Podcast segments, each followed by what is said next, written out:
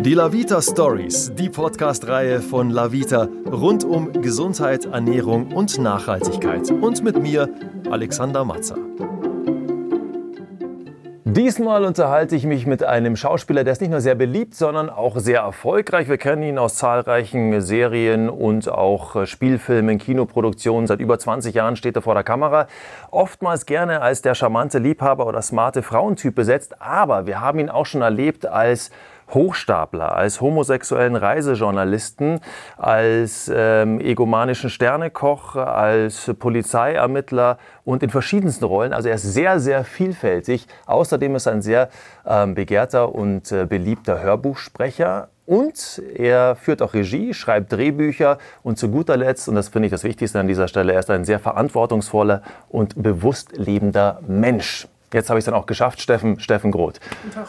Guten Tag. Äh, ich glaube, das äh, habe ich recht ähm, ausführlich recherchiert, oder? Ja, ja, schön. Das hört sich. War hört sich, irgendwas dabei? Also wenn ich so über den Typen das hören würde, würde ich denken, ach, hört sich ja interessant an. Den würde ich gerne mal kennenlernen. Ja, vor allen Dingen, äh, wenn irgendwas dabei war, was nicht stimmt, musst du es an dieser Stelle sagen, weil ähm, ja, nee, naja, mit diesem, weißt du, mit diesem äh, Charmant und so. Es, äh, es, haben mal in der Presse, hat irgendjemand dann so Frau, ich glaube, der Begriff war Frauenversteher oder so. Das kenne ich irgendwo her. Ne? Wo ich mich aber eh schon frage, was das überhaupt heißen soll. Frau, also ist ja ganz gut, Frauen zu verstehen. Ist ja eh gut, sich, sich ist zu verstehen. Hilfreich, ja. Ist hilfreich, hilfreich.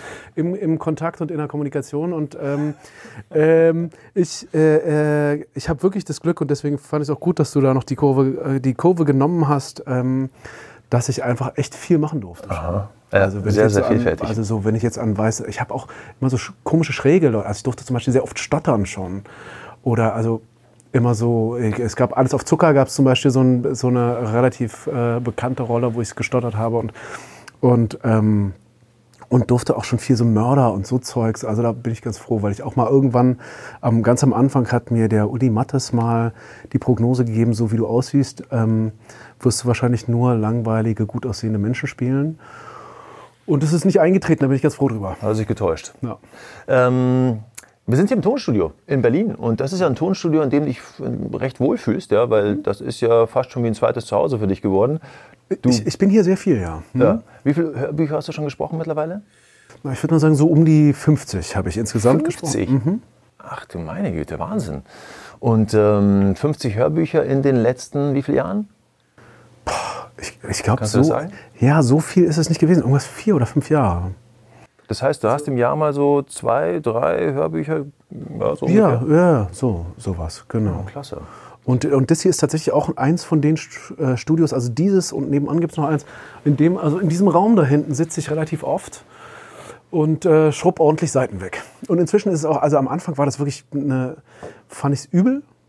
Also alleine, alleine dann dazu sehen, ich weiß nicht, wer, wer ähm, du hast ja auch Kinder, also wer Kinder hat, weiß, so nach einer halben Stunde dem Kind vorlesen, denkt man sich so, ja, gut, jetzt könntest du vielleicht einschlafen ja. oder wir könnten irgendwas.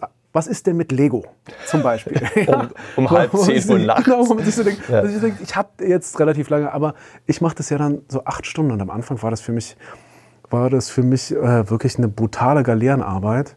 Und inzwischen äh, liebe ich das richtig gehend. Also ich finde es eine ganz, ganz tolle Arbeit und ich finde die auch sehr beruhigend, weil Film, was ja so mein größtes Standbein ist, im Moment zumindest noch, ähm, Film, finde ich, ist halt, wie wir in Berlin sagen, immer ein bisschen aufgeregt, war? Also da, da, da, sind dann so wahnsinnig, da ist dann immer so eine Armee von Leuten und, und ähm, du kannst auch nicht kommen und gehen, wie du willst, sondern sehr stark durchgetaktet. Hier kann ich ja auch mal ein bisschen später kommen und dann sagen die, ach ja, macht nichts, und ein bisschen früher gehen und dann sagen die auch, ja, macht nichts. Und beim Film würden sie mir einen Vogel zeigen, wenn ich, bevor das Tagespensum geschafft wäre, sagen würde, ach, jetzt bin ich aber gerade ein bisschen schlapp. Jetzt würde ich gerne mal nach Hause gehen. Jetzt bist du aber so ein Tausendsasser. Ich meine, wo, wo, wo schlägt denn dein, oder wofür schlägt dein Herz am meisten? Jetzt mit Regie und auch noch Drehbücher schreiben und so. Zukunftsperspektive, wenn wir mal so die nächsten zehn Jahre nehmen, wo würdest du dich da am meisten sehen? Wenn ich jetzt so die ganz, ganz weite Perspektive und mal einfach so mit dem, mit dem also die Fee kommt und sagt, wie hättest du es denn gerne, ja, wie, wie hättest es denn gerne in, in äh, sagen wir mal, ah, ich würde so sagen, so vielleicht 20, ja, 20 Jahren, ja, so ab 60, 62 irgendwie so rum, dann würde ich schon am liebsten eigentlich Autor sein. Und zwar, wahn, aber wahnsinnig gefragter Autor natürlich. und, äh, und würde ansonsten Projekte an, an ähm, also helfen anzustoßen. Äh, vielleicht würde ich auch noch Regie ab und zu machen, aber immer nur so ganz ausgewählt, alle zwei Jahre dann irgendwie was. Und natürlich würden alle Hände ringend auf mein neues Projekt, auf mein neues Buch und sonst irgendwas warten, mit natürlich wahnsinnig Vorschussgeld und auch so viel auf der Bank, dass ich total beruhigt, entweder in meiner Finke auf Mallorca oder in diesem, diesem äh, total biologisch, ökologisch äh, sauber geführten Bauernhof bei Berlin oder, oder halt zum Arbeiten in meiner Stadtwohnung in Berlin sein kann oder irgendwo anders. Das wäre so das, das, wär das Idealste. Ja. Und jetzt, wenn ich jetzt so mir vorstelle, was ich äh, perspektivisch gerne mache, also ich will gerne als Schauspieler auch noch weiterarbeiten. Sprecher, finde ich, gibt es auch noch Sachen, die ich gerne machen möchte. Aber ich würde perspektivisch schon auch immer mehr gerne dahin kommen, Projekte selbst zu entwickeln. Ich würde dann auch gerne, also vor allen Dingen gerne Regie führen. Ähm, und, und was mich, glaube ich, am allermeisten begeistert, im, immer ist, also sowohl im Gespräch als auch in Stoffen, die ich entweder lese oder spiele oder selbst entwickle, wenn ich das Gefühl habe, es hat eine sinnmäßige Anbindung. Also das heißt, weil für mich ist eigentlich so, weil ich halt viel über die Welt und den Zustand der Welt nachdenke und der ist ja ein merkwürdiger im Moment, ähm, dass, dass, und ich glaube, ehrlich gesagt, wir haben nie eine Flüchtlingskrise gehabt, wir haben nie eine politische Krise gehabt, wir haben auch keine Umweltkrise, sondern symptomatisch haben wir das, aber ursprünglich haben wir das nicht. Und deswegen denke ich, das Einzige, was ich, und das kann man halt mit Medien gut machen, ich würde gerne Bewusstsein anregen und verändern zu einem, und gerne dahingehend, äh, anzuregen, ähm, zwischenmenschlich oder überhaupt auch mit allen Dingen, also auch mit der Natur, anders umzugehen. Und dazu braucht man, glaube ich, ein anderes äh, Bewusstsein oder neudeutsch sagt man, glaube ich, Mindset dazu. Und, und das begeistert mich, glaube ich, am meisten, wenn ich merke, dass ein Projekt sowas mh, propagiert.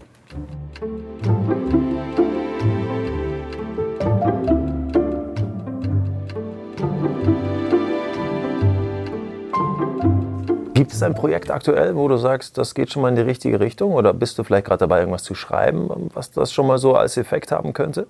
Äh, ja, ich schreibe gerade was. Ah, ja, siehst du. Du bist also mitten im Prozess. Genau. Äh, das Projekt, an dem ich gerade am begeistertsten und am meisten arbeite, ähm, äh, äh schreiberisch, ist tatsächlich, da geht es sehr um Bewusstseinsentwicklung. Bewusstsein schaffen ist ja so eine Geschichte, das, das braucht Zeit. Da muss man auch recht viel erstmal in Bewegung setzen, um da so ein Bewusstsein überhaupt irgendwie herzustellen. Vor allen Dingen, wenn wir über Ernährung sprechen, das ist ja auch so eine Geschichte. Ähm, also wann wurdest du eigentlich zum Vegetarier? Weil mittlerweile bist du ja Veganer, habe ich mhm, gelesen. Ja. Ja, wann, wann, ging das Ganze los? Also ich bin äh, Vegetarier geworden nach vielen Versuchen, auch so innerfamiliär. Ja, also als ich noch zu Hause gewohnt habe und so, mein Bruder war dann, glaube ich, irgendwie vier vier, ich glaube, vier oder fünf Jahre war der Vegetarier und hat dann irgendwann, was ich voll nicht nachvollziehen kann, Alex, was war da los? Ähm, äh, ist, der, ist der von einem Tag auf den anderen sich eine Currywurst kaufen gegangen und dann war er plötzlich nicht mehr Vegetarier. Und es war auch okay. Genauso wie er auch Vegetarier geworden ist. Und ich glaube, das hat dann wahrscheinlich immer mit einem, wahrscheinlich hat das, wie du sagst, immer mit der Ethik dazu zu tun. Also wenn, weil ich mache das tatsächlich, also ich sage immer, ich bin eigentlich der ähm, fleischbegeistertste ähm, Veganer, Veganer den, der so rumläuft. also ich gehe auch immer noch an der Dönerbude vorbei und also Kalbsfleisch und so, das habe ich geliebt, ja. Ich war so der Typ, der hat sich dann irgendwie 150 Gramm äh, italienischen Schinken aus dem Supermarkt geholt und habe die einfach so pur gegessen. Pur gegessen für mich und ähm, aber was war das Schlüsselerlebnis dann? Na, Schlüsselerlebnis war eigentlich, dass ich angefangen habe, also so aus der persönlichen Krise heraus habe ich, was ich bis heute auch beibehalten habe, habe ich mich mit, äh, viel mit Religion auseinandergesetzt. Und, ähm, und dann im Buddhismus, im Buddhismus gibt es halt sehr starke ethische Konzepte auch.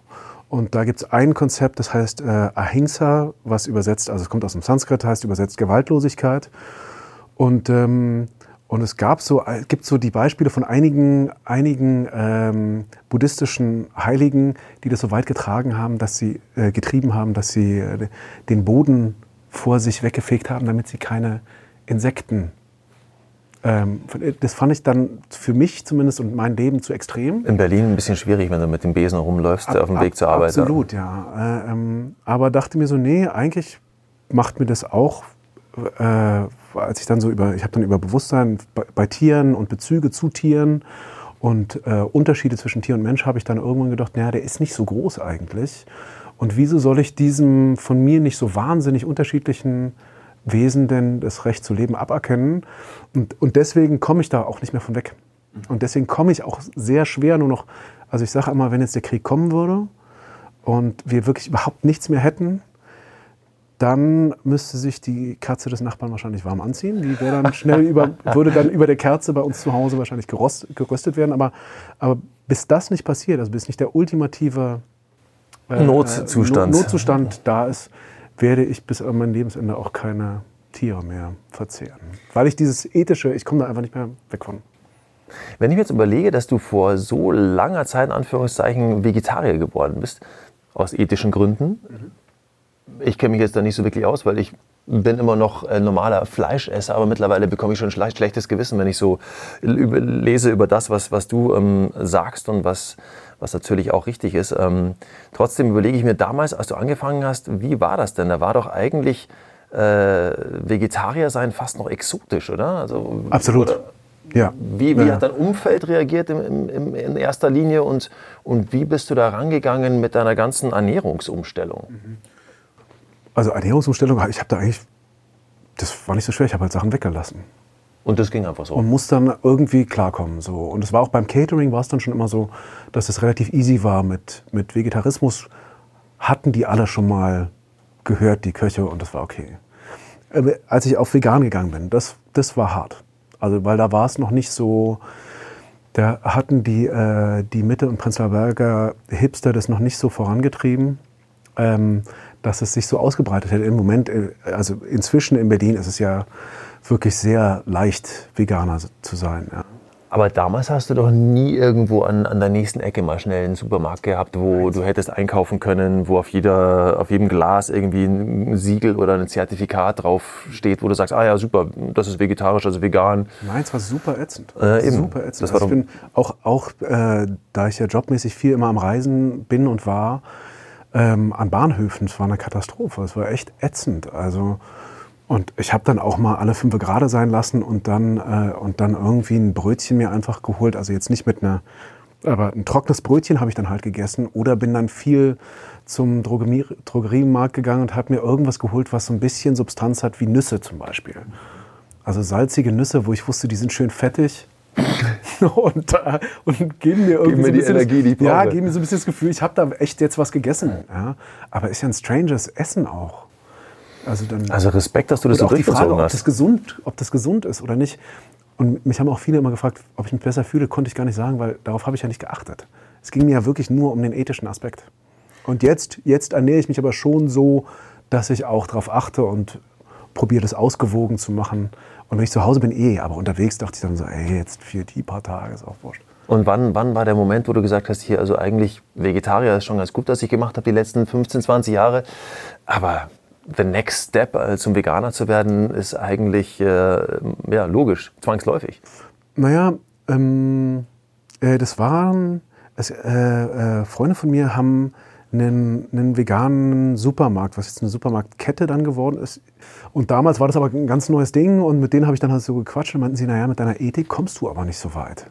Also du kommst weder umweltschutzmäßig kommst du besonders weit, noch, noch tierschutzmäßig kommst du da besonders weit. Also ähm, weil halt die äh, Großproduktion von Molkeprodukten ist halt auch äh, direkt gesagt ein Riesenscheiß für, für die Umwelt und ähm, ähm, eben auch aus ethischen Gründen für die Tiere. Äh, und habe mich dann ähm, mit äh, Filmchen dazu versorgt, die ich auch so, und Informationen, die ich jetzt hier gar nicht unbedingt, weil ich, ich mir liegt auch gar nicht. Es gibt so diese, diese mehr, wir Veganer würden immer rumrennen und, und allen unsere, äh, wahnsinnig sendungsbewusst unsere Meinung aufoktroyieren. Ähm, ich stehe da gar nicht so drauf. Äh, deswegen gebe ich jetzt auch nicht die Infos an dich raus, die, die ich da habe. Aber ich, ich fand es tatsächlich erschreckend und eklig. Und habe dann, und das war dann für mich so der Auslöser, dass ich vom Vegetarier zum Veganer umgeschwenkt bin.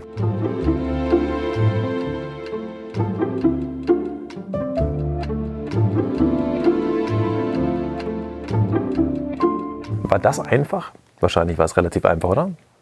Nee, das war furchtbar. Ach, das war nochmal furchtbar. Vom Vegetarier zum Veganer ist es schwer gefallen. Also ich meine, neben dem, dass ich ein, ein totaler Fleischfan bin, bin ich ein totaler Käsefan. Ach so. Also, und ich bin ja, ich bin ja eh ein Extremist, also muss ich ja zugeben, ich bin ja ein Extremist. Also ich, ich trinke ja auch keinen Alkohol, ich bin halt eine komplett drogenfreie Zone. Ich glaube, es gab, äh, Straight, Straight Edge, glaube ich, gibt es den Begriff. Also das bist du. Bin, ja, Straight Edge. scheinbar. Also ich habe mir das nicht ausgesucht. Also Spaßbremse aber quasi. andere Leute, ich bin eine totale Ultraspaßbremse. Also mit mir ist sowas von unlustig. Ja, das glaube Also ich wirklich, ich absolut. gehe in, ich gehe in so eine wirklich so eine so eine ähm, Luft luftdicht äh, in so einen Raum in den Keller zum Lachen wirklich. Also extra mit. habe ich auch sofort mit gemerkt, dass du mit Klang reinkommst, dachte ab, mir, da ist Spaßbremse. ja, überhaupt nicht. Ja. Und ähm, ähm, was war die Frage? Sag nochmal. Ja, naja, das, das Schwerfallen. Also jetzt bist du Ach Kä Schwerfallen, ja. Käseliebhaber und Fleischliebhaber. Ja, also wie ja. schaffst du Ersatz? Das wäre doch mal interessant, wenn wir jetzt Das mal halt- richtig über, über Lebensmittel sprechen, die du zu dir nehmen Das darfst. ist halt das Schlimme. Also, weil mit dem Fleischersatz haben die ja in den letzten Jahren Dinge erfunden, die so großartig sind, dass ich mein Fleisch kaum mehr vergesse. Und ich bin ein begeisterter Koch auch. Ne? Das heißt also, mein Fleisch, ich habe jetzt, ich hab jetzt gerade so ein, so ein ähm, äh, nen, nen, na, ähm, Schinken. Den Schinken entdeckt. Oh, ey. Der schmeckt so lecker. Und dann mache ich mir da drunter, mache ich mir einfach auf ein gutes Brot, mache ich mir so eine, äh, äh, schmeckt wie, ähm, was macht man aus dem Fett von Tieren als Streich? So Schmalz, oder? Schmalz, so ein, äh, ein, ein veganer Schmalz. Ja. Zwiebelschmalz mit diesem Schinken drunter. Es ist, ist der Wahnsinn, wie nah das an, an Schinken ankommt. Das ist wirklich super. Also da vermisse ich überhaupt gar nichts. Aber Käse kannst du leider echt immer noch größtenteils total vergessen. Also ich finde es wirklich schrecklich, plastikartiges, komisches Zeugs. Es gibt jetzt eine Firma, die was ganz Gutes gemacht hat und da kostet dann aber so ein Stück Käse, ein runder, so, so, 12 Euro, finde ich auch hart. Das ist zu hart. Da wird es dann halt so äh, ähm, zu so einem District, zu einer District One Ernährung nenne ich das immer. Wenn jemand ähm, äh, The Hunger Games kennt, gibt es ja das District One, da leben die Reichsten der Reichen. Oder auch, es gibt einen ganz tollen Film, ähm, wo äh, alle auf der Welt gestorben sind und nur noch ein Zug immer um die, um die Welt kreist. Im hintersten Zug sitz, sitzen die Ärmsten der Armen und ganz vorne sitzen äh, die Reichsten der Reichen. Also das ist wirklich Essen für die im Zug ganz vorne. Vorne gäbe es diesen Käse für 12 Euro. Ähm, was sagst du denn Leuten, die zu dir sagen, naja, ich würde eigentlich auch gerne mal Vegetarier oder Veganer äh, sein oder es pro- zumindest probieren, aber das ist doch viel zu teuer. Also, weil wenn ich in so einen Supermarkt reingehe und mir diese ganzen Produkte kaufe, das kann ich mir alles gar nicht leisten. Ist das, ist das auch so ein Mythos, wo du sagst, ja, ganz ehrlich, das ist doch Schmarrn? Ja, das Ähm, ist totaler, ja? totaler Bullshit. Totaler Ja, Bullshit. Also, Äh, also, einfach also, nur- einfach nur eine also, Ausrede. Ist einfach nur eine Ausrede. Also heute ist es so. Es war vor, ich würde sagen, vor drei, vier Jahren, oder sagen wir, es ist nicht Bullshit, sondern diese Leute, ähm, die äh, gründen ihre Meinung wahrscheinlich auf Informationen, die alt sind. Also das heißt, vor drei bis fünf Jahren war vegan, sich, also sich gut vegan zu ernähren, wirklich noch sehr teuer. Inzwischen geht das, glaube ich. Also weil alle Supermarktketten haben ja gemerkt, dass es ein Markt ist und haben jetzt alle vegane Produktreihen aufgemacht, wobei man da auch sehr aufpassen muss, ähm, weil teilweise ist es gar nicht so, ist dann zwar vegan, aber ist gar nicht so gesund, also da muss man schon auch ein bisschen gucken. Bist du auch äh, dann, sage ich mal, ähm, in deiner Auswahl, was Getränke angeht, da sehr penibel? Also wenn man jetzt oft, oftmals ist es ja auch so, dass man sagt Wein, also typisch, ja? Wein irgendwie durch die, durch die Klärung und so, da bestimmt auch Gelatine und sonstiges wird da benutzt, ähm, ist eigentlich auch nichts, was, was äh, Veganer trinken dürften. Bist du da auch sehr extrem und sagst, nee komm, also wenn dann Wein, man muss es auch veganer Wein sein oder gibt es hier und da auch mal Sachen, wo du sagst, naja gut, komm, bisschen ausscheren darf man schon. Na, also ich trinke ja, ich trinke ja tatsächlich keinen Alkohol, also Wein ist da nicht so das Thema, aber bei Säften bin ich schon so, dass ich eher den, den na- Naturtrüben und dass ich darauf achte. Und dass ich schon auch den Gedanken einfach zerriebene Knochenmatschepampe in meinem Getränk drin zu haben, finde ich irgendwie einfach eklig. Ja. Also finde ich, also sogar, ich glaube sogar, wenn ich es gewusst hätte, wenn ich es gewusst hätte als Fleischesser noch damals und mir das wirklich, also es ist ja immer so, ich glaube, die meisten essen halt nur Fleisch, weil sie sich bestimmte Dinge nicht vergegenwärtigen. Und Und äh, das ist auch der einzige Grund, weswegen sie dann halt weiter dabei bleiben können. Was ich auch, wie gesagt, also ich bin da nicht so sendungsbewusst. Ich finde es echt okay, sollen die auch machen. Ähm, aber ich habe es halt irgendwann nicht mehr gepackt. Und, und das ist dann auch so der Grund, weswegen ich da dann gar nicht extrem bin, sondern einfach, ich krieg's nicht aus dem Kopf raus. Und ähm, äh, das Einzige, wo ich dann halt manchmal ausschere, also es gibt eine Sache, ähm, da hat mich ein, ein, Kumpel, der als Imker mal gearbeitet hat, der meinte so, ey Steffen, bitte, du kannst tausendmal deinen Veganismus machen, wie du Bock hast, aber kauf guten Bio-Bienenhonig weil wir, weil wir leider dahin gekommen sind. Früher hätte man das nicht machen müssen, als alles noch natürlich war. Wir sind leider dahin gekommen, dass sich die guten Bio-Imker, also auch wo das nicht, wo auch nicht aus unterschiedlichen Bio-Honigen, sondern wo man weiß, das kommt von einem Hof, die kümmern sich wirklich sehr um die Bienen. Ein echter Veganer würde jetzt zu mir sagen, ja, aber die bringen die auch um, wenn es da Schwierigkeiten gibt.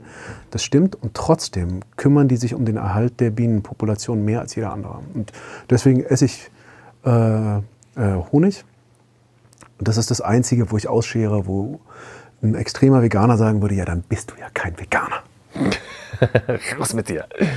Aber ähm, was, was dein allgemeines Wohlbefinden angeht, ich meine, jetzt sagst du, du hast eigentlich damals gar keinen großen Unterschied gemerkt, als du ja dann Vegetarier wurdest. Aber jetzt im Laufe der, der, der Jahre und Jahrzehnte gibt es irgendwas, wo du sagst, da merke ich schon, dass ich mich einfach viel besser fühle, vielleicht irgendwie weniger Allergien als früher habe oder sowas.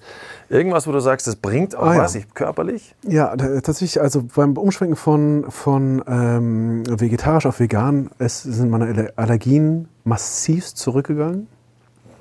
Also das war wirklich merklich, das war schon extrem. Äh, und was ich am Anfang beim Veganen gemerkt habe, ich habe extrem zugenommen. Also weil ganz viele Leute sagen, ja, vegan, nimm, mach doch mal ein bisschen veganer, nimmst du ab. Voll der, voll der Quatsch. Weil, weil ich halt tatsächlich genau durch, diese, durch diesen ähm, auch medialen Brainwash, also ich hab, es gibt ja ganz viel so, so die vegane Diät und so, ja, also ich bin ja auf einer, jetzt nur mal Wort, wortstammmäßig, bin ich, also mache ich eine vegane Diät, was aber nichts mit Abnehmen zu tun hat, sondern äh, Diät im Sinne von Ernährungsweise. Ja? Das heißt aber nicht, dass ich jetzt nicht, nicht mehr zunehme und es gibt halt schrecklich schlimm leckere äh, vegane Schokolade. Ähm, es gibt diese ganzen Brotaufstriche und so, da ist wahnsinnig viel, die sind sehr fetthaltig. Ähm, also da muss ich, muss ich, musste ich dann irgendwann ein bisschen umschwenken und aufpassen, weil ich mir dachte so, okay, oder hab dann dachte so, naja, ich bin ja Veganer, ich esse jetzt Chips und so. Chips sind, machen den Veganer, den Vegetarier und den Allesesser dick.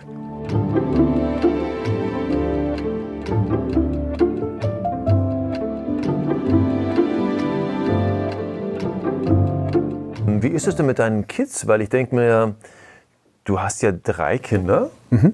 Ähm, jetzt habe ich zwei Töchter. Wenn ich denen erzählen würde, du, ab morgen gibt es kein Fleisch mehr, dann, also die eine würde mir sicherlich was erzählen, weil die echt gerne Fleisch isst. Mhm. Äh, wie, wie machst du das? Wie gehst du mit dem Thema vegan leben und äh, deinen Kindern das quasi näher bringen? Also wie gehst du damit um?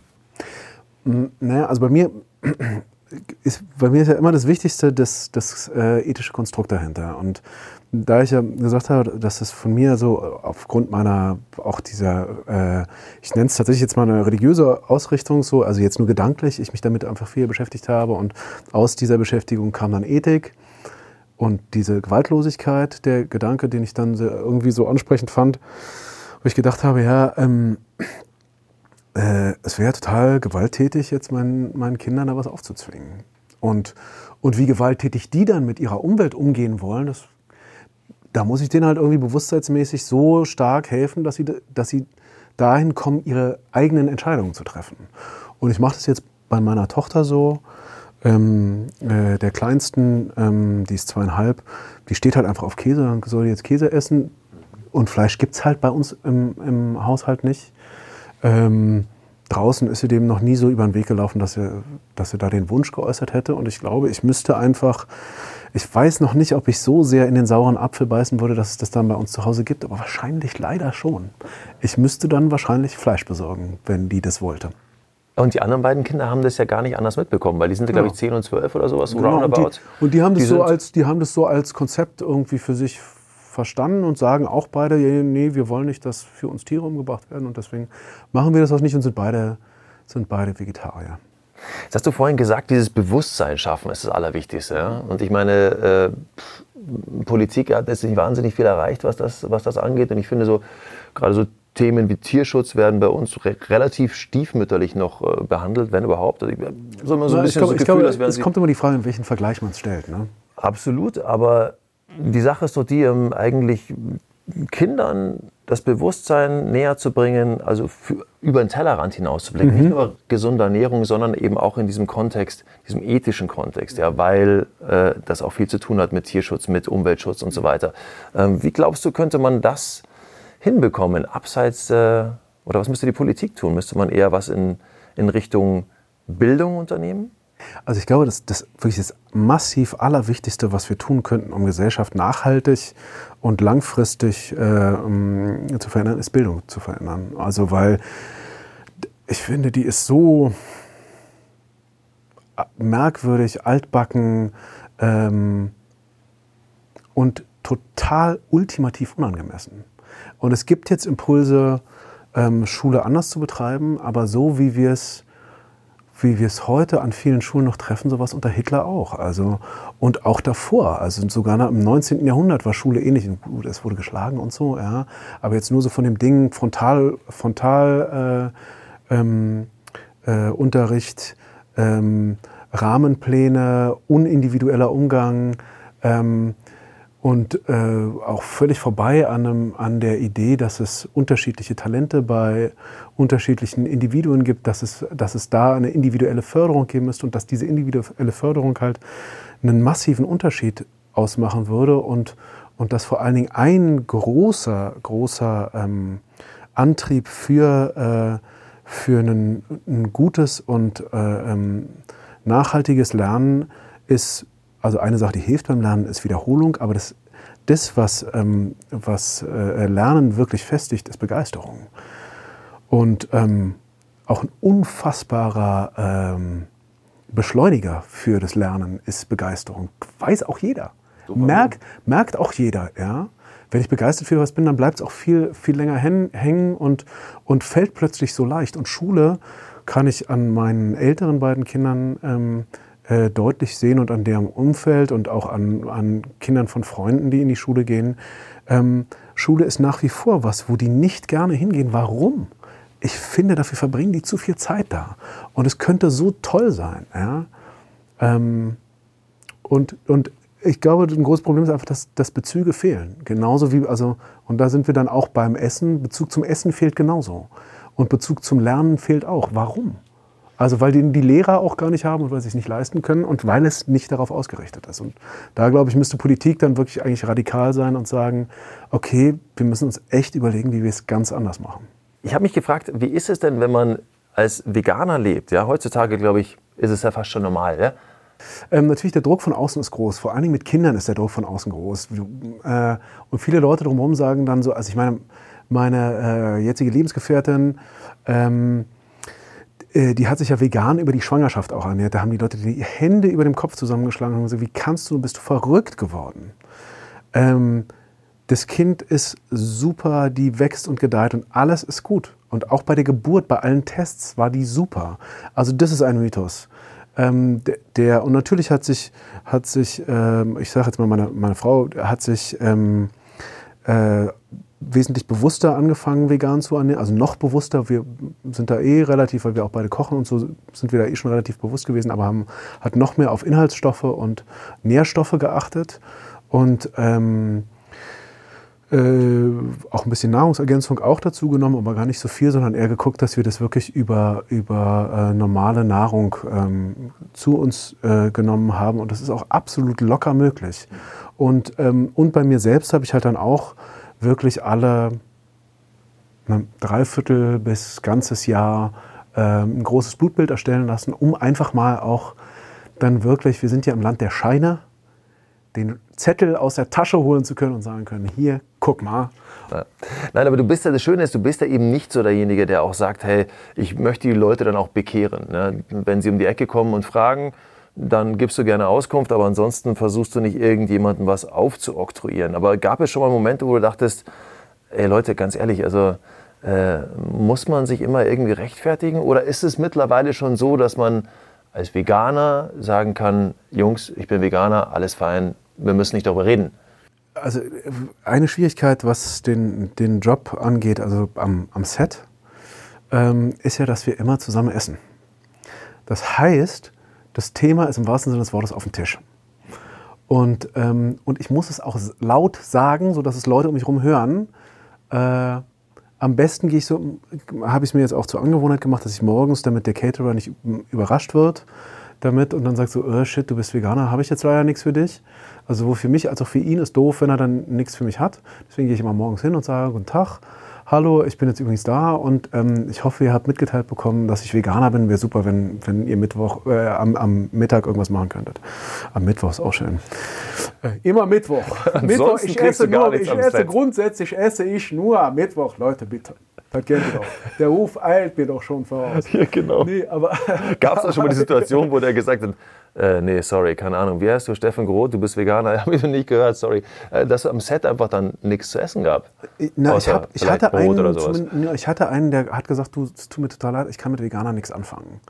Das war für mich Schlecht. dann auch so, wo ich dachte so, na komm, Alter, also äh, jetzt alleine vertragsmäßig, ich zahle eine gewisse Essenspauschale und ähm, wenn wir dann, also ich meine, ist jetzt auch bisschen dicker, aber, aber schon irgendwie fühle ich mich dann halt diskriminiert. Ja? Alle können was essen, was sie wollen und, und ich, ich dann halt einfach nicht. Also und auch gerade, wenn es am Nachmittag dann gibt's immer, geht irgendwie noch ein, einen äh, Teller mit Süßigkeiten rum und, ähm, und äh, dann gibt es geschmierte Brötchen, falls jemand Hunger hat, die ich alle komplett nicht essen kann, ist dann halt schon kacke.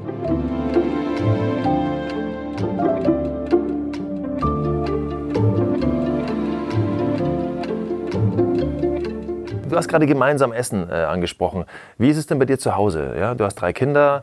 Ähm, da ist ja offenbar das vegane Leben auch schon längst angekommen. Ja. Ihr esst natürlich zusammen, aber kocht ihr auch zusammen? Also kochst du mit deinen Kids zusammen? Also die mögen das alle sehr gerne. Ja, wobei die Älteste wird vielleicht langsam, kommt sie so ein bisschen in die Vorpubertät und ist dann vielleicht nicht so konzentriert mehr bei der Sache, aber, ähm, aber grundsätzlich grundsätzlich mögen die das alle sehr gerne, weil die, ich glaube, ähm, wir haben ja vorhin auch über Bildung gesprochen, äh, Begeisterung ist ja nicht nur so, dass Begeisterung beim Lernen hilft, sondern Begeisterung ist auch ein großer Überträger, finde ich. Also, und ähm, ich glaube, meine Begeisterung für, für Essen und ähm, da kann ich auch wirklich sehr abgehen drauf. Also alleine in Gerüchen und so. Wenn ich ein Essen, wenn ich mal ein spezielles Essen vorbereite, gehe ich gerne zum Beispiel auf den Markt. Ja, oder gehe in einen speziell, ich kenne so einen Bio-Großmarkt, da gehe ich hin ähm, und könnte total einfach, also so der Geruch von so einer, von so einer ähm, schönen Tomate zum Beispiel oder auch mein äh, Missfallen, wenn die Tomate nicht riecht. das, ist, ausge ist ausgeprägt, ja. und, und, aber diese Begeisterung für Essen, die überträgt sich dann auf, auf die Kinder. Also kann ich mir das so vorstellen, dass, dass du mit deinen Kids zum Markt gehst, um Gemüse und Obst zu kaufen und dann wirklich da stehst und sagst, boah, boah riech mal, ist das, ist das nicht Wahnsinn, wie das riecht? Also du, du, du versuchst diese, diese Faszination, entweder, ich meine, sie bekommen sie von selber mit, aber du mhm. versuchst sie auch zu übertragen. Ich glaube, ich versuche das gar nicht, sondern das passiert, ist, einfach. passiert einfach so. Ja. Also das finde ich auch eh das Beste, wie die das mitkriegen können. Und, und es macht einfach auch, auch Spaß, jetzt schon die, die zweieinhalbjährige ähm, die darf dann halt mitwürzen und bemüht sich umzurühren. Geht halt mal ein bisschen was daneben, aber macht ja nichts. Ja, das ist doch super. Würdest du sagen, dass, ich meine, viele Bundesbürger wünschen sich zum Beispiel, dass es in der Schule ein, ein extra Fach gibt ja, für gesunde Ernährung. Mhm. Siehst du das jetzt als sinnvoll und sagst, das finde ich, wird höchste Zeit, sollte man mal machen? Oder ist das total äh, bescheuert, weil es einfach nicht zu Ende gedacht ist? Ähm, ja, ich, also ich finde es grundsätzlich, finde ich alles, was irgendwie eine Bewusstseinserweiterung ist, und, ähm, und wie wir vorhin schon meinen, und andere Bezüge äh, leistet herzustellen, finde ich eine super Sache. Ähm, deswegen finde ich das eigentlich gut, aber ich finde, es könnte eigentlich in einem, in einem, in einem äh, Gesamtfach untergebracht werden, wo unterschiedlichste Themenfelder und eben nicht nur das ähm, angebracht werden. Also äh, vielleicht ein Fach, das man Wohlbefinden nennt. Oder es gibt ein Fach vielleicht mit einem Schrägstrich, Wohlbefinden und Glück. Ja? Ähm, und Glück gibt es ja schon an mehreren Schulen als, als Schulfach tatsächlich. Ähm, aber Wohlbefinden, finde ich, da könnte dann E- Essen super mit reinspielen oder eben auch andere. Und man könnte das ja sehr, weil ja Schule immer gerne sich auf Wissenschaft stützen möchte. Es gibt wahnsinnig viele Studien zu Glück und, und Wohlempfinden, ähm, die wissenschaftlich sind. Und da dann mal ein Schulfach endlich in diese Richtung zu machen, finde ich super. Wäre vielleicht auch gar nicht mal schlecht, äh, auch mal so den einen oder anderen Elternabend in Richtung diese Absolut. Themen zu machen, Ja. weil oftmals sind es die Kinder, die es dann, äh, die in den Genuss bekommen in der Schule vielleicht, aber halt äh, an der Wurzel, dann an der Basis zu Hause ist es ja leider auch nicht so wirklich. Ja, äh, nee, da beginnt es präsent. Genau, Ja, es beginnt zu genau. Hause. Genau, man müsste halt sowohl Elternbildung als auch Schulbildung müsste man verändern. Ja. Wir haben das Glück, dass wir hier im Tonstudio sind. Ja. Und äh, tolle Brücke. In der Hinsicht, ähm, und da drüben ist ein wunderbarer Raum, in dem du ja ganz oft schon äh, Hörbücher eingesprochen hast. Äh, Ich fände es total klasse, wenn wir uns gleich weiter unterhalten über Ernährung und Co., aber so ein bisschen mal dich erleben und dir über die Schulter schauen, wenn du, wenn du sprichst, wenn du sowas, äh, so einen Text einsprichst. Das ist ja ein und die Überleitung Handwerk. ist ja auch gar nicht so weit, weil in dem Buch geht es ja, glaube ich, auch um Ernährung, ne? wenn ich nicht. Du, das sieht richtig gemütlich aus hier. Bisschen wie dein, wie dein Büro zu Hause. Ja, so kenne ich, so fühle ich mich jetzt auch. Also hier habe ich, hier habe ich echt eine ganze Menge Bücher schon gesprochen. Äh, allerdings nicht so wie das, du wolltest ja das jetzt eine kleine Kostprobe mal? Äh, Fände ich super, weil Ich- wir jetzt schon hier sind, oder? Also wa- was natürlich ein großer Unterschied ist, das Buch kenne ich ja jetzt gar nicht. Also das heißt, was ich jetzt mache, nennen wir Prima Vista, also auf den ersten Blick übersetzterweise. Ähm, äh, und normalerweise lese ich ganz gerne immer äh, und bereite ein bisschen vor. Das glaube ich. Du Aber- kannst jetzt einfach mal willkürlich irgendwie eine Passage aussuchen. Das ist total, ja. Ich habe jetzt schon gesehen, ihr habt hier irgendwie, gibt es hier so, ähm, das, ist ganz, das ist ganz hilfreich. Es gibt hier so Figuren, ja. Also wenn ich das jetzt lesen würde, würde ich mir diese Figuren angucken und würde dann schon mal denken, okay, das sind die, ja. Branko Brokkoli, äh, Rike Rote Beere, Finocchio Fenchel und so. Und die sehen auf bestimmte Arten und Weisen, ja, die sehen irgendwie so aus. Dann würde ich schon denken, okay, der eine ist so ein bisschen, hier zum Beispiel Finocchio Fen- Fenchel, der ist ja schon ein bisschen dicker, der Finocchio Fenchel, und der würde vielleicht so reden. Thaddeus Tomata ist ja, der, der ist so hier, na, seht ihr, der ist so ein bisschen so ein, der ist ein bisschen, der ist ein bisschen schmächtiger. Vielleicht hat Thaddeus sogar ein bisschen Angst. Deswegen redet er ein bisschen leiser. Ja, aber er gibt sich Mühe trotzdem. Er möchte mit dabei sein. Und er ist auch gerne eine Tomate. Und dann gibt es hier, gibt's hier sowas wie Massimo Mais. Wisst ihr was? Ich glaube, Massimo, Massimo Mais kommt da wahrscheinlich aus Italien. Ja, Italiener. Okay, und den würde ich so, und dann würde ich die, das hätte, hätte ich mir, wäre wär dann so, was mir so einfällt. Und dann würde ich loslegen. Deswegen lese ich jetzt mal ein bisschen Mathe. Ja? Finde ich gut. So Mach machen wir mal. Und ich, äh, äh, man darf nicht so viel Bewegung machen. Ich würde wahrscheinlich auch eher im T-Shirt sitzen, weil das leiseste Rascheln hörst du. Und irgendwie habe ich immer die Hände oben. Ich weiß auch nicht warum. Manchmal nehme ich die dann runter, wenn ich dann kriege ich so Nackenschmerzen. Oh, egal, ich leg mal los. Unbeliebt und heimatlos. Ah, und natürlich würde ich mir auch überlegen, ist Kinderbuch, ne? Dann habe ich mir die Kinder, äh, die Märchenonkelstimme. Ja. Traurig räumt Bauer Bertram die Marktkisten in den Lastwagen. Als der Wagen losfährt, klagt Thaddäus: Ist es nicht entsetzlich, dass Obst und Gemüse bei manchen Kindern unbeliebt sind? Wir sind doch toll, lecker und voll vital. Wir sorgen für Gesundheit, fixes Denken, Stärke. Stimmt, stimmt Finocchio zu. Unbeliebt zu sein ist doof.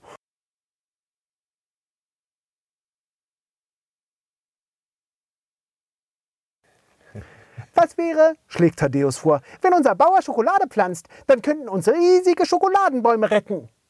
Das ist eine gute Idee. Wäre jetzt so eine, Das ist eine gute so eine kleine Kostprobe. Ja.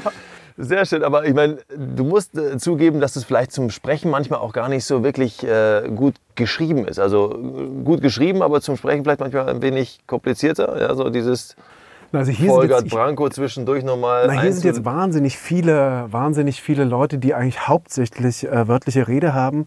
Ähm, und man muss da auch aufpassen. Ich habe mal, ich hab mal als allererstes ein Hör Hörbuch gemacht, wo ich äh, relativ trockene ähm, äh, Notfallsitzungen im Bundestag ähm, sprechen musste, wo sich ganz viele Leute im Bundestag miteinander unterhalten haben. Und damit man die überhaupt auseinanderhalten äh, konnte, habe ich den allen sehr dezidierte Stimmen gegeben. Also zum Beispiel hat der eine aus Potsdam kommen, hat ein bisschen mehr einen Berliner Einschlag gehabt. Und da die sich aber dann alle so, oder es gab dann einen, der, der kam halt aus Bayern und der hat so ein bisschen einen Dialekt mitgebracht. Und die haben halt alle ein bisschen unterschiedlich gesprochen. Ja.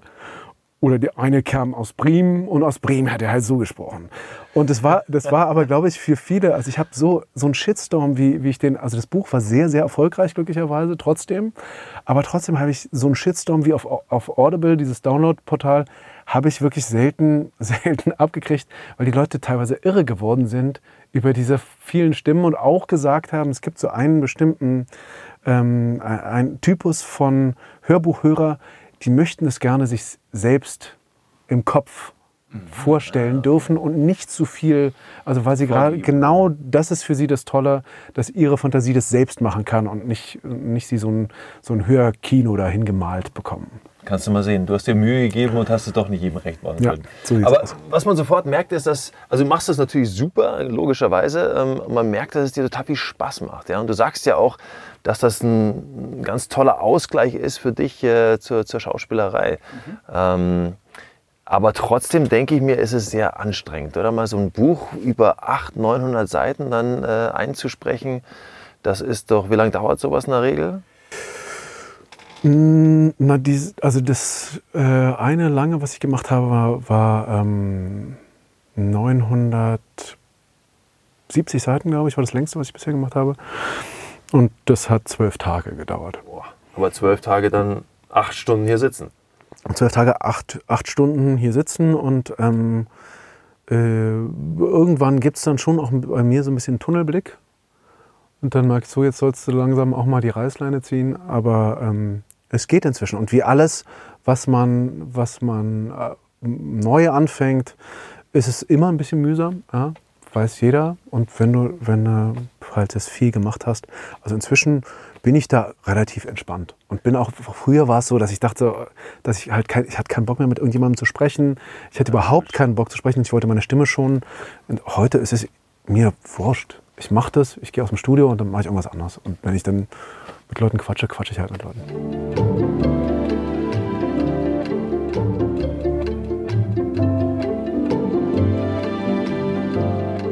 Aber wenn du weißt, dass du so anstrengende Tage im Tonstudio hast, gibt es da ein gewisses Ritual, dass du sagst, äh, dann esse ich morgens unbedingt das und das und vielleicht nehme ich mir auch ganz besonderen, was ich, äh, Gemüse, ganz besonderes Gemüse oder vielleicht machst du dir einen Smoothie oder sowas.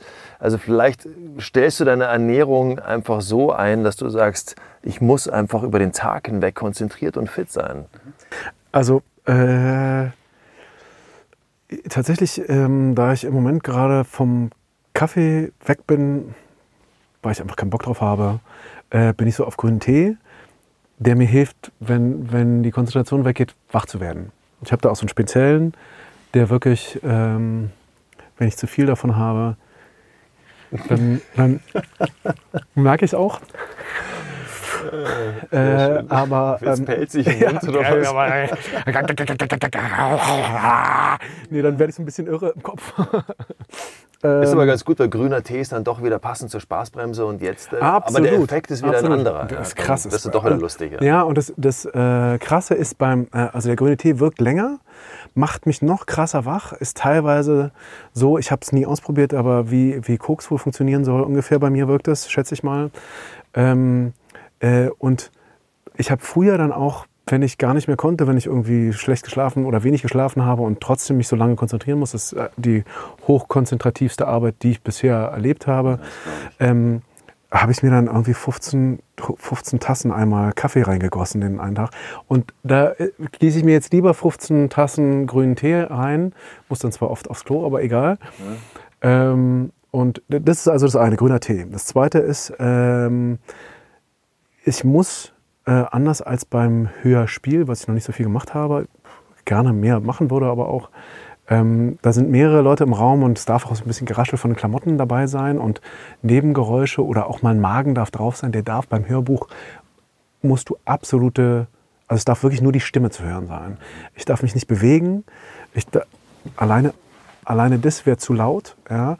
Und eben auch der Magen muss sehr ruhig sein. Das heißt, bei mir gibt es geriebenen Apfel mit Hafermilch und, und Haferflocken. Die nehme ich mir hierhin mit. Also die esse ich immer im Studio.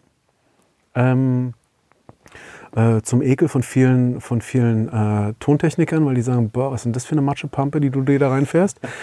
Die, aber Erfahrung ist einfach, die stellt meinen Magen, also dieser, dieser äh, Brei, den ich dann esse, äh, der sehr frisch ist, ja, den, der stellt meinen Magen ruhig bestimmt, ich würde mal sagen, zweieinhalb, drei Stunden.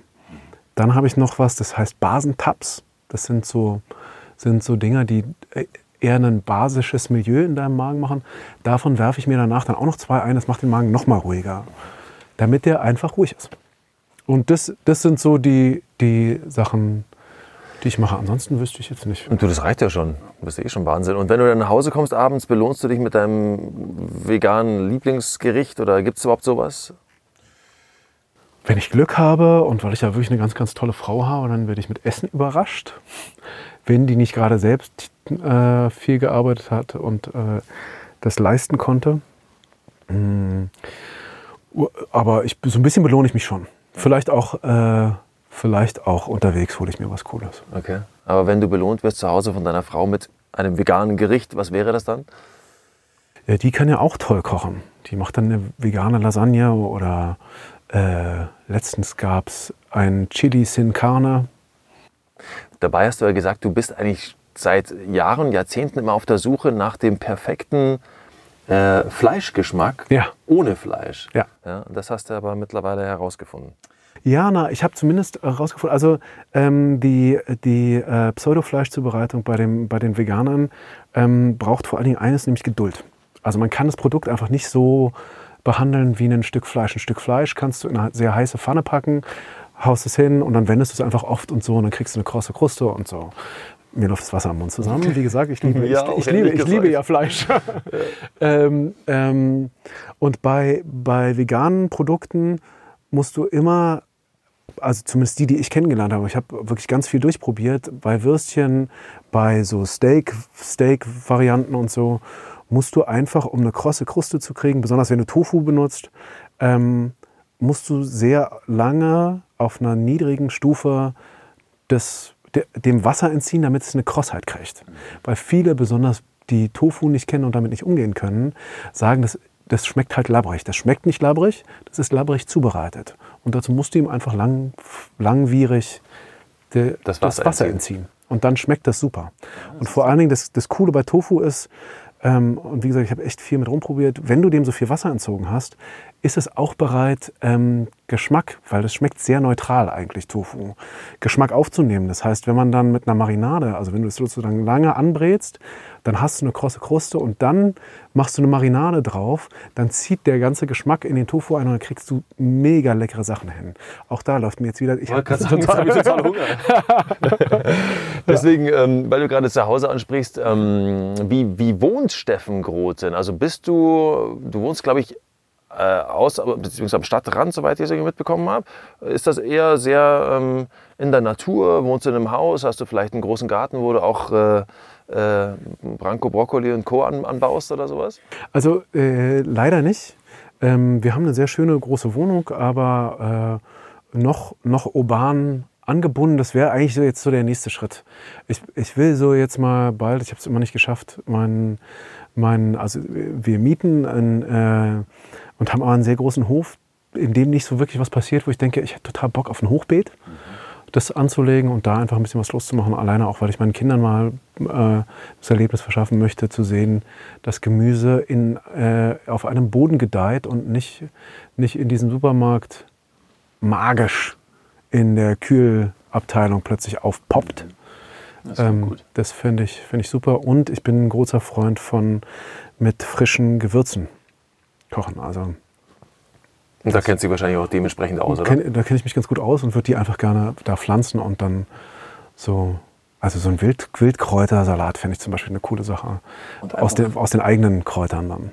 Und einfach so autark wie möglich leben. Das, ja, das, das wäre wär so, wär langfristig. Ja. Also wenn, wenn, wenn du mich fragst, wie ich am liebsten, was ich am liebsten hätte, wäre wirklich so ein Hof. Also auch mit Pferden. Ich liebe Pferde. Ich würde gerne, ich bin wirklich ein extrem schlechter Reiter und würde das gerne verbessern.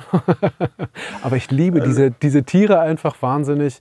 Ich hätte gerne ein Hausschwein, das, das, unseren, das unseren, unsere Bioabfälle vielleicht weiterverwerten kann. Und ein Schaf, das als Rasenmäher dient und ein ähm, paar Hasen, mit denen die, die Kinder spielen können, das fände ich. Also einfach Tiere da haben und Auslauf und einen Hund vielleicht, ja. den ich zum Ärger von vielen Fleischessern versuchen würde, vegan zu ernähren. Ich habe da schon mit Leuten gesprochen, die das machen und wo das sich ganz toll auf den Hund ausgewirkt hat. Ah, siehst du? Also sollte die Fee mal vorbeikommen und äh, dich nach einem Wunsch fragen, jetzt hast du vorhin ja schon gesagt, du möchtest auch noch mal erfolgreicher Autor sein. Also ich, du bist wahrscheinlich einer ihrer bescheidensten Kunden denke ich mir. Ja, Mit dem, was du bis jetzt so noch ja, ja, vielleicht, hast. ja, und auch vielleicht Aber wenn schon mal eine Fee vorbeikommt, dann ja. Ja, und weißt du, vielleicht muss die auch gar nicht vorbeikommen, vielleicht kriege ich das auch alleine hin. Ach, das wäre doch der Wahnsinn. Sag mal ganz kurz, äh, wir müssen auch über Sport reden, weil ja. du bist sehr sportlich. Ich habe dich ja mal äh, gesehen vor ein paar Jahren auch bei dem, äh, bei dem Turmspringen. Ja. Und da waren, glaube ich, ganz viele Menschen begeistert, dass du das so verdammt gut auf die Reihe gebracht hast. Ich habe aber nichts lesen können äh, darüber, dass du vielleicht irgendwann mal das im Verein gelernt hast oder nee, wie kam das? Nee, ich war ähm, äh, im Leistungskader fürs Geräteturnen. Und da, dadurch hatte ich den Vorteil, also es ist, es ist ab einem gewissen Alter, ich glaube, es ist ab jedem Alter fast alles möglich, aber, aber ähm, den Vorteil, den ich hatte, ist, ähm, dass ich zwei Achsen, mein System schon zwei Achsen kennengelernt hat. Also das heißt, wenn man es nicht so gewohnt ist, ist es okay für jemanden, sich so zu drehen und ein Salto geht vielleicht auch noch so, aber sowohl so als auch gleichzeitig so sich zu drehen, was ich gemacht habe bei dem Wettkampf. Ähm, also ich habe Salti mit Schrauben zusammen gemacht. Ich habe es gesehen. Und, und das, das ist fürs System einfach ein totaler Crash, mhm. wenn man das nicht irgendwie gewohnt ist. Und das war mein großer Vorteil bei dem Wettkampf. Was machst du sonst für Sportarten? Naja, ich habe ich hab relativ viel durch. Ich habe halt relativ lange Gerätetonen gemacht. Ich habe dann mit, mit 13 habe ich aufgehört, äh, leistungsmäßig. Bin dann mit 15 habe ich wieder so für mich dann eingestiegen, nachdem ich, ich habe Judo auch mal gemacht. Jiu-Jitsu habe ich ein bisschen gemacht. Ich würde sehr gerne wieder Kampfsport machen. Ich, äh, ich mache Yoga sehr gerne. Ähm, äh, weil ich das so eine ganz schöne Körper-Geist-mäßige Verbindung. Ich, mich würde ehrlich gesagt jetzt gerade so ein bisschen irgendwas Kerliges wird mich reizen. Also ich hätte voll Bock, ein Kollege... Käfigkampf. Tatsächlich. Also das machen ja irgendwie alle momentan. Also ein, ein, Kollege von mir äh, ist relativ viel äh, äh im MMA ähm, engagiert auch richtig. Also der, ich glaube, der äh, organisiert mit Wettkämpfe und so. Ja. Und da hätte ich Bock drauf. Ich hätte Bock auf Boxen, so eine, so eine Sachen. Einfach irgendwas, wo es richtig, richtig zur Sache geht. Genau. Cool. Ja. Steffen, also ich meine, äh, super, dass du dir die Zeit genommen hast und, äh, und so viele tolle Sachen erzählt hast ja, über Ernährung, Gesundheit und so weiter. Äh, wir können nur hoffen, dass die Fee äh, entweder relativ bei dir bald äh, bei dir an, an der Tür klopft oder dass du das einfach selbst auf die Reihe kriegst. Ja, oder vielleicht hat die das schon längst gehört und dann geht's jetzt, geht's jetzt ratzfatz. Ich denke auch, dass du morgen wahrscheinlich eine E-Mail schreiben wirst und äh, sagst, du, als sie nach Hause kam, stand sie da. Genau, ja. Und jetzt ist alles ja, schon so, ja. wie ich äh, es mir vorstelle. Ja. Nee, großes Kino. Vielen Dank, Steffen. Ja, sehr bis gerne. Bald, mein Lieber. Ja, bis bald. Das Highlight-Video vom Interview gibt's auf dem Lavita YouTube-Kanal und Fotos auf www.lavitastories.de. Vielen Dank fürs Zuhören. Ich freue mich auf Feedback und wir hören uns bei den Lavita Stories.